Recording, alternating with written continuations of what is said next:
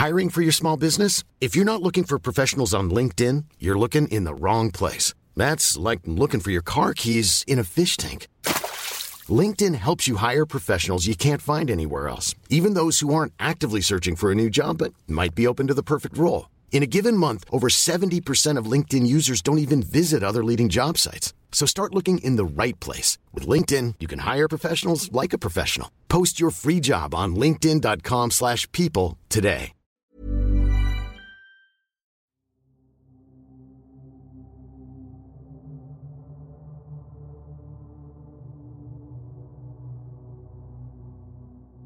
Buenas noches, mi nombre es Carlos. Mi padre es Sergio.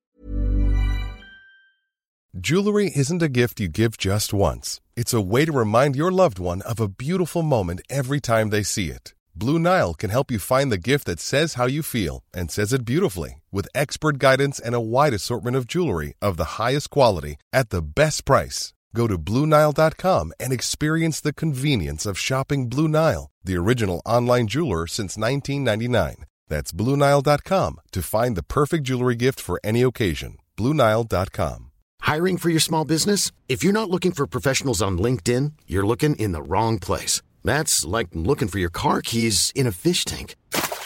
LinkedIn helps you hire professionals you can't find anywhere else, even those who aren't actively searching for a new job but might be open to the perfect role. In a given month, over 70% of LinkedIn users don't even visit other leading job sites. So start looking in the right place. With LinkedIn, you can hire professionals like a professional. Post your free job on linkedin.com slash people today. es camionero. Se dedica a transportar papa en toda la República Mexicana.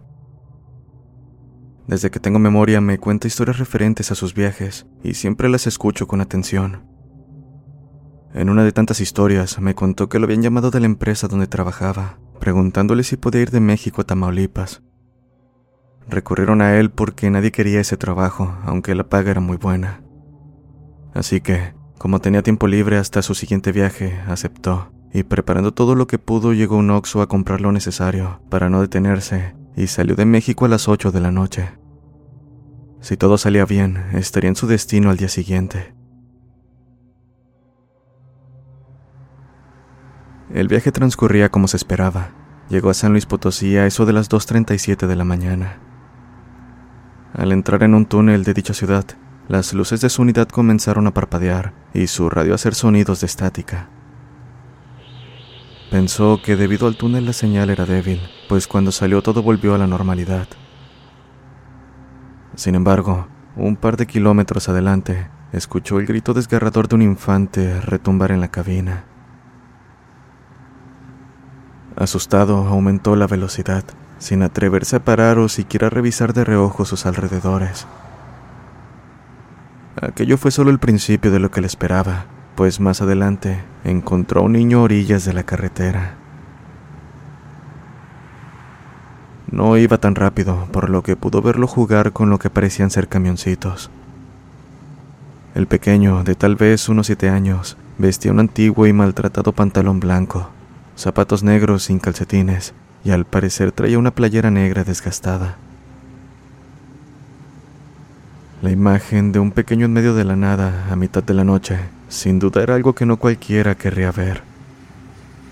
Pero, por alguna razón, mi padre detuvo su unidad y bajó para ver qué le pasaba al niño. Cuando estuvo considerablemente cerca, el pequeño volteó frenéticamente en su dirección, Acto seguido, con una voz aguda y escalofriante, le pidió ayuda. Lo describe como una especie de llanto, el cual le provocaba miedo más que otra cosa. Dudando, mi padre le dijo que lo ayudaría, y apenas dijo aquello, el niño se levantó y corrió hacia la oscuridad del bosque, dejando sus camioncitos tirados. En cuanto lo perdió de vista, un grito inhumano opacó todo sonido alrededor. Se escuchó distante, pero vino el segundo, después el tercer grito, y cada vez parecía acercarse más. Mi padre estaba inmóvil, atento a lo que pudiera suceder, hasta que los gritos cesaron por un instante y el pequeño salió detrás de un árbol. Con horror vio cómo lo que estaba frente a él ahora tenía los pies de un perro, manos arrugadas, y era tan alto que no podía ver su rostro. Reaccionando casi por instinto, mi padre corrió a todo pulmón de vuelta a la unidad, pero aquella cosa era rápida. El miedo que cada vez se apoderaba más de él no evitó que al pasar donde estaban los camioncitos con los que el pequeño estaba jugando, se percatara de que en realidad eran huesos de animales esparcidos y toscamente enterrados. Casi sin aliento llegó a su unidad y arrancó a toda prisa, rezando lo poco que se sabía. Segundos más tarde, sintiéndose un poco seguro, volteó a un costado, solo para ver cómo esa cosa iba igualando su velocidad. Ahora sí pudo apreciar su horrible rostro, el de un anciano con ojos como los de un cerdo y de cuya boca salía humo negro. La visión fue suficiente para que mi padre quedara en shock. De hecho, casi se estrella, de no ser porque un trailero que venía en el otro carril le habló por radio preguntándole si se encontraba bien. Gracias a eso pudo reaccionar, reincorporándose en el camino evitando lo peor.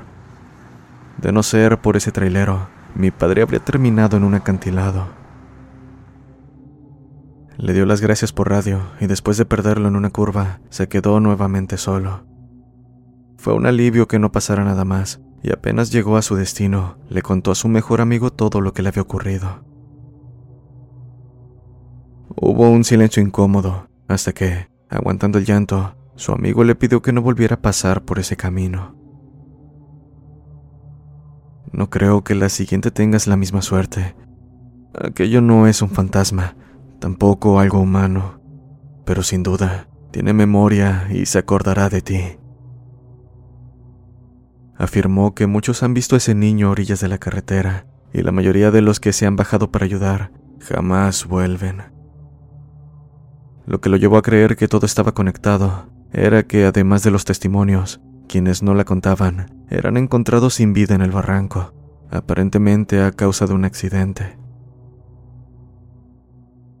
Mi padre tomó con total seriedad las palabras de su amigo, pues quién sabe qué habría sido de él si no le hubieran hablado por radio.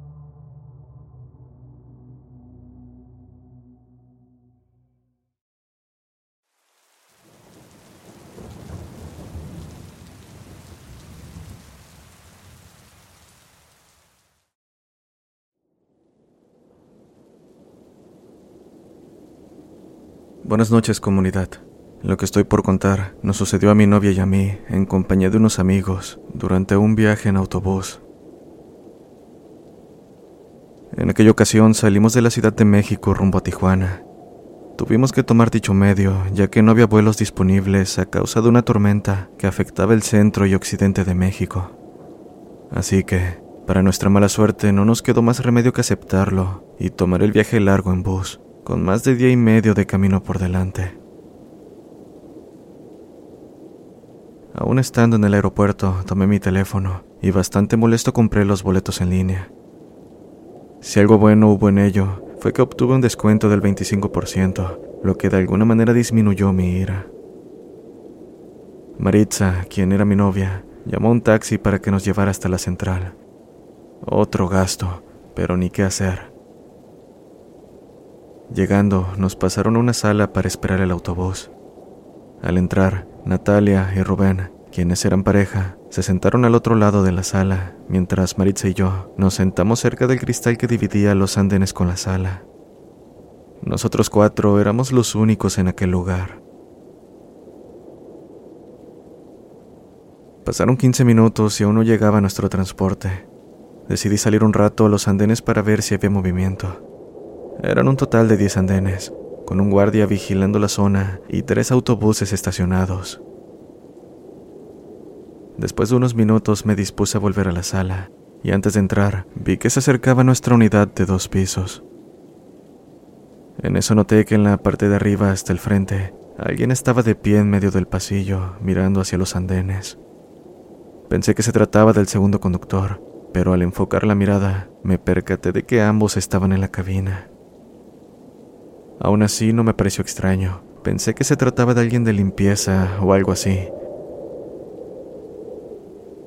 Mis amigos y mi novia salieron a los andenes esperando que uno de los conductores saliera de la cabina para recibirnos. En ese momento, el guardia se acercó al autobús tocando levemente el vidrio. Uno de los conductores salió y el guardia le indicó que en zona de andenes no se permitía limpiar las unidades, pues para eso estaba la zona de descanso. El conductor miró al guardia y le dijo que no había nadie limpiando la unidad. Entonces, ¿quién es la persona que está en el segundo piso? dijo el guardia. Señor, Dentro del autobús no hay nadie. La unidad fue limpiada antes de salir.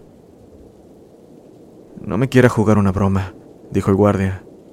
Si no hay nadie más, entonces, ¿quién está allá arriba? Ambos se alejaron un poco del camión para ver al sujeto. Por mi parte, desde el ángulo que me encontraba, no podía ver nada. Solo pude escuchar al conductor gritándole a su compañero, quien aún estaba en la cabina, que abriera la segunda puerta y encendiera las luces. Segundos después, pude verlos recorrer el pasillo en busca de la persona que se encontraba arriba. No pude evitar preocuparme al pensar que podría tratarse de alguien con malas intenciones. Sin embargo, después de cinco minutos, bajaron el guardia y el chofer con un semblante pálido, sin decir ni una palabra. Uno de los inspectores se acercó a nosotros, preguntándonos si ya nos habían atendido. Respondimos que no, y el inspector se acercó al chofer. Después se acercó el guardia, el segundo chofer, y se alejaron un poco de nosotros. Para este punto nos mostrábamos bastante desesperados, y el sentimiento no hizo más que aumentar cuando el inspector se acercó a nosotros diciéndonos que regresáramos a la sala de espera. Preguntamos la razón a lo que solo dijo. Tenemos algunos problemas con la unidad, pero lo resolveremos pronto. Por supuesto, no creí en sus palabras, Sabía que todo era causado por la persona que había visto en el segundo piso del camión. Incluso noté que el inspector se quedó en el andén en compañía del guardia, como si no quisiera estar solo. Habían pasado dos o tres minutos cuando el guardia entró a la sala diciendo que nos ayudaría con nuestro equipaje. Por Dios, al fin, pensé con alivio. Mientras salíamos, noté que la unidad se había estacionado hasta el último andén, cuando en el ticket se indicaba uno completamente distinto. Pero bueno, no había necesidad de pensar en ello. Después de todo, por fin saldríamos hacia nuestro destino. Estando lo suficiente cerca, me di cuenta de que la unidad era la misma. Y no solo eso, los conductores, quienes también eran los mismos, parecían estarse escondiendo de nosotros. Quien nos recibió los boletos fue también el mismo inspector, mientras el guardia echaba las maletas en los compartimentos. Pueden irse en los asientos 10, 11, 12 y 14, dijo el inspector. Dichos asientos se encontraban en la parte de arriba, hasta el frente, justo donde había visto a aquella persona. Agregó que eran los mejores asientos de la unidad y que además no iría ni un pasajero más con nosotros. Este último detalle fue el que me hizo dejar de darle vueltas al asunto, pues la comodidad lo valía más. Bueno, después de todo valió la demora, pensaba con una leve sonrisa. Ni siquiera nos habíamos sentado y el camión ya había arrancado echándose de reversa. No lo tomamos a mal, pues habíamos checado la hora y eran las 10 de la noche. Teníamos casi una hora de retraso. Saliendo de la terminal, el autobús avanzó a una velocidad no muy considerable, pero no quisimos reclamarle nada al chofer. Simplemente nos quedamos sentados. Tratando de distraerme con algo más, puse una película en la pantalla multimedia de la unidad. Eran individuales, por lo que podía ver lo que quisiera. Me acomodé y abracé a mi novia mientras ella me tapaba con una cobija que llevaba. Al paso de media hora, noté que Rubén y Natalia estaban dormidos, al igual que mi novia.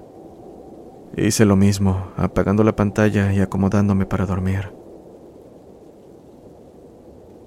Estando a punto de conciliar el sueño, un grito bastante fuerte nos hizo brincar de nuestros asientos. Nos quedamos en silencio volteando en todas direcciones, cuando de pronto otro grito un poco menos fuerte se escuchó desde los asientos traseros sin reverberación ni eco, como la primera vez.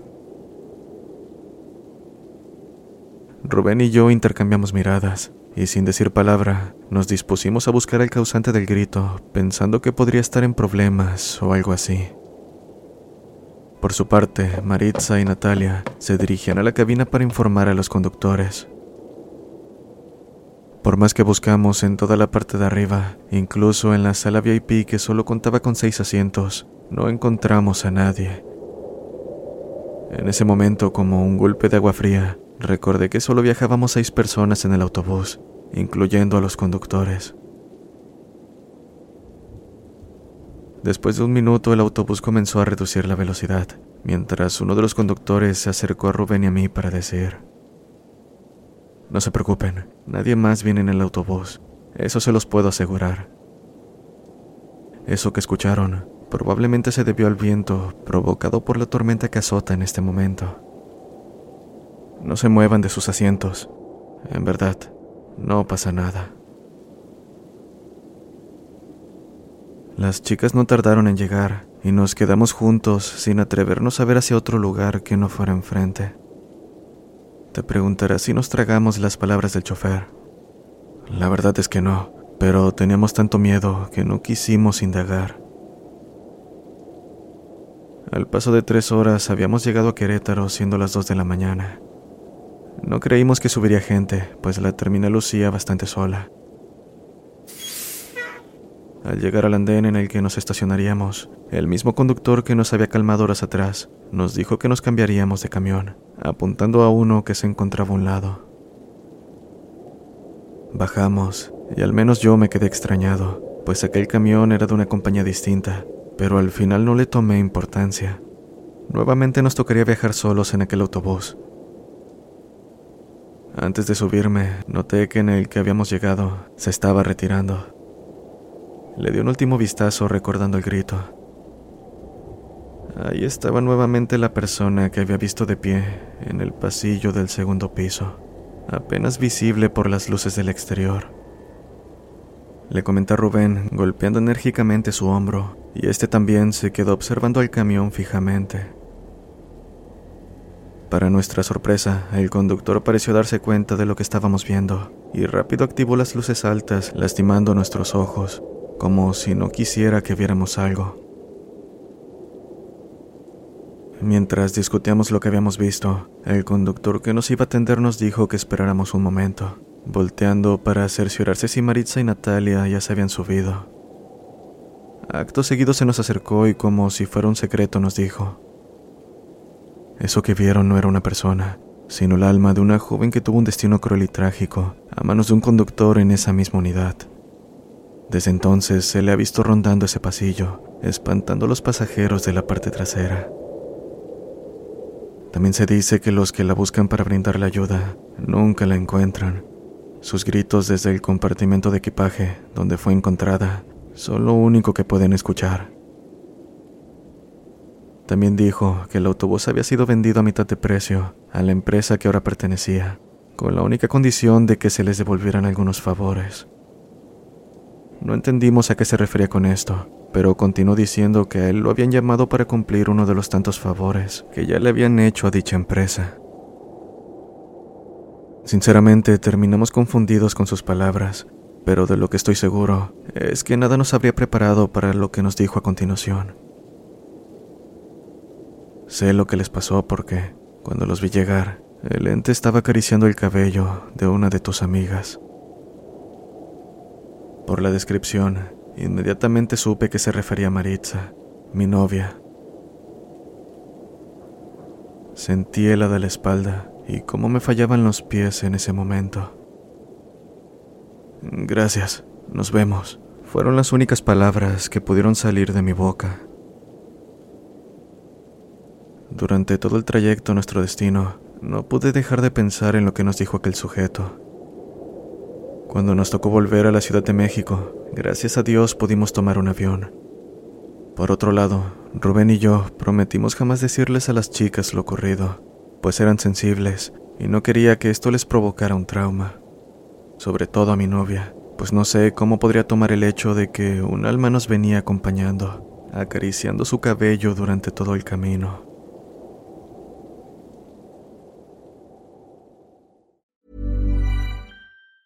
If you thought the only way to get a more defined jawline with natural looking results was through surgery, think again. Juvederm Volux XC is a non surgical injectable gel filler that improves moderate to severe loss of jawline definition and can help you achieve natural looking results with little downtime. Even better, this improved definition lasts up to one year with optimal treatment. No maintenance required. Improve jawline definition for a smooth, sculpted look with Juvederm Volux XC. For important safety information and to find a licensed specialist, visit juvederm.com. That's J U V E D E R M.com. Not for people with severe allergic reactions, allergies to lidocaine, or the proteins used in Juvederm. Common side effects include injection site redness, swelling, pain, tenderness, firmness, lumps, bumps, bruising, discoloration, or itching. There's a risk of unintentional injection into a blood vessel, which can cause vision abnormalities, blindness, stroke, temporary scabs, or scarring. Talk to a licensed specialist to find out if it's right for you.